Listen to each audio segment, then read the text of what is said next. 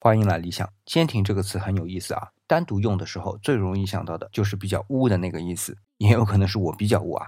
但是其实我们更多用到这个词的语境啊，是在描述经济方面的事物。比如说某一只股票很坚挺，意思是其他股票都表现不佳的情况下，这只股票继续增长。再比如说某个行业很坚挺，是指在大的经济环境都不乐观的情况下，这个行业表现出欣欣向荣的景象。那除了这些呢，还可以形容货币坚挺、价格坚挺，甚至是经济自身表现坚挺。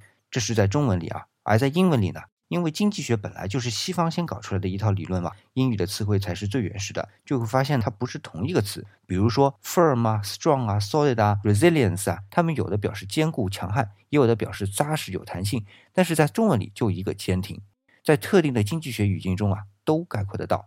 也不知道是中文太强悍了，还是中文在经济学方面的语言太匮乏了。但是我觉得呢，挺形象的。那今天回复“坚挺”两个字，来看看生命的坚挺。